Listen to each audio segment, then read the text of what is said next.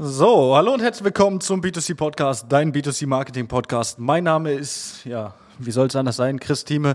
Und ich mache den Podcast auch heute mal wieder alleine. Und äh, heute geht es um ein Thema, welches wir im äh, Coaching bei uns, bei einem Unternehmen, äh, ja, als, als großes Thema hatten. Und das Thema ist Newsletter-Marketing beziehungsweise Newsletter im Allgemeinen über, äh, ja, von den Unternehmen. Und ja, dazu würde ich jetzt mal Stellung beziehen. Also, Newsletter-Marketing. Wir hatten äh, oder wir haben ein Unternehmen, welches mit uns zusammenarbeitet, welches uns darauf angesprochen hat, hey, wir schicken Newsletter raus, aber ähm, die Erreichbarkeit ist nicht mehr so dolle, wir bekommen kaum noch Rückmeldungen darauf. Es landet häufig im Spam, äh, wurde uns gesagt. Das heißt, unsere E-Mails kommen nicht wirklich durch.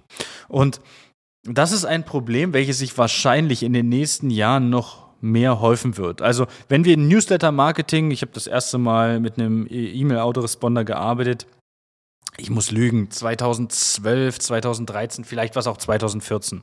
Also ähm, irgendwo in dem Bereich habe ich das erste Mal mit einem E-Mail-Autoresponder gearbeitet und da gab es halt schon das Thema ja, Spam-Score. Ja, es gibt so einen äh, Spam-Score, das heißt wahrscheinlich auch über andere Dinge anders, also über andere Tools, über andere Programme heißt es wahrscheinlich anders. Wir deklarieren das jetzt einfach klassisch als Spam-Score. Das heißt, es ist im Prinzip eine Summe beziehungsweise eine, ein, ein Wert, der bestimmt, wie hoch die Wahrscheinlichkeit ist, dass das Ganze im Spam landet. Das heißt, dass unsere E-Mail im Spam landet. Und das Ganze wird in den nächsten Jahren und Monaten und äh, Wochen und äh, Stunden ja noch viel schlimmer. Das ist jetzt nicht, weil man gegen die Unternehmen arbeitet, nein, einfach weil die, ja, ich sage mal, die Filter von den E-Mails immer ja, genauer werden, immer sensibler werden. Und das liegt eigentlich häufig daran, dass wir halt äh, eigentlich nicht so wirklich Werbung wollen. Und das äh, in Deutschland ja sowieso immer so ein bisschen schwierig ist, aber allein wenn ich in mein Postfach gucke, ich bekomme Werbung von äh, Unternehmen oder irgendwelchen E-Mail-Adressen, wo ich mir denke so, wo haben die meine E-Mail her? Na klar, die kriegt man im, im, Internet ganz einfach, aber ey, euer Produkt interessiert mich nicht. Und äh, vor allen Dingen, wat, was soll das? Ja, was, was will ich damit? Was ist das für ein Quatsch, was ich hier bekomme? Aber es muss ja scheinbar funktionieren. Es muss äh, Leute geben, die da draufklicken. Ja, und dementsprechend gibt es halt immer weiter diese E-Mails. Und deswegen werden natürlich diese, diese Spam-Filter hm, immer sensibler, ja, auch auf das, was kommt. Und häufig ist es so, dass wenn ein, ein Nutzer noch nie wirklich Kontakt, E-Mail-Verkehr hatte mit dem jeweiligen Unternehmen, landet die Unternehmens-E-Mail-Adresse sowieso erstmal im Spam-Ordner. Und dann muss man natürlich wieder sehen, wie oft checkt man seinen Spam-Ordner. Also bei mir ist es ein bisschen häufiger, weil ich weiß, dass da mal was landen kann, aber bei den meisten weiß ich, dass das so gut wie nie gecheckt wird. Ja, ich habe das letztens mit, äh, mit einem äh, Geschäftsführer von einem Unternehmen besprochen, genau dasselbe. Er meinte, ich weiß gar nicht, wie wir drauf kamen. Irgendwas hat er mir auch mit, mit, mit den Links, äh, mit, mit E-Mails erzählt. Und dann sage ich, hey, hast du mal im Spam geguckt? Hat er gesagt, naja, so oft gucke ich da nicht rein, aber ja, hatte ich. Und dann habe ich gefragt, wie oft guckst du denn da rein? Der sagte so, naja, so einmal im Monat. Ja, und wenn man natürlich nur einmal im Monat in diesen Ordner reinguckt, hm, dann sind da vielleicht in einem, äh, ja, ich sage mal, einem Klassen, klassischen Newsletter-Intervall von einmal die Woche oder äh, einmal in zwei Wochen da zwei bis vier E-Mails drin die den Nutzer nicht erreicht haben.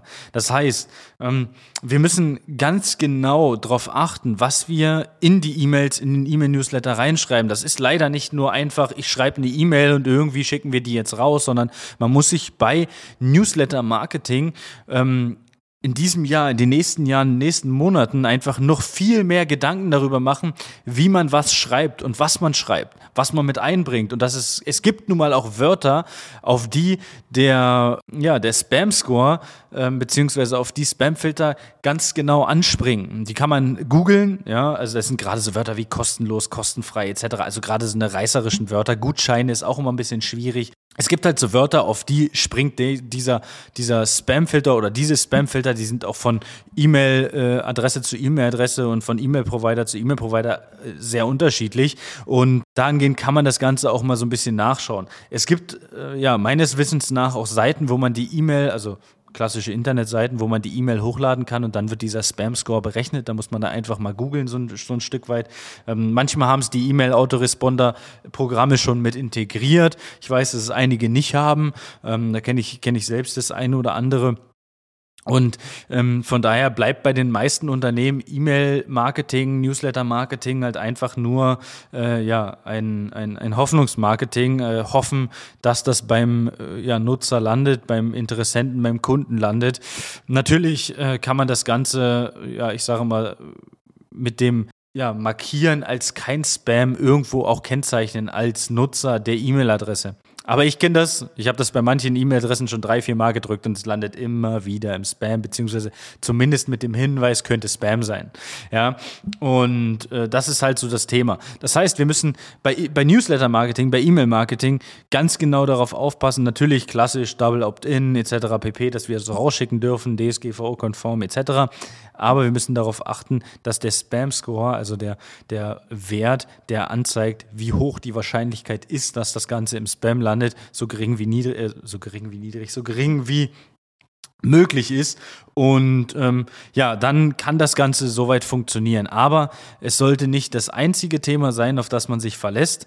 Äh, das ist ganz wichtig. Äh, es gibt äh, Unternehmen, die sagen, ja, wir machen Newsletter-Marketing und das läuft ganz gut oder es lief ganz gut jahrelang. Und da kann man sich dann halt aber auch nicht als Unternehmen, wenn das jahrelang gut läuft und es läuft jetzt vielleicht ein halbes Jahr, dreiviertel Jahr oder ein Jahr, vielleicht sogar schon länger nicht gut, sollte man sich dann aber auch nicht drum klammern und sollte sagen, nein, wir müssen jetzt E-Mail-Marketing machen. Das hat die letzten fünf, sechs Jahre so gut funktioniert.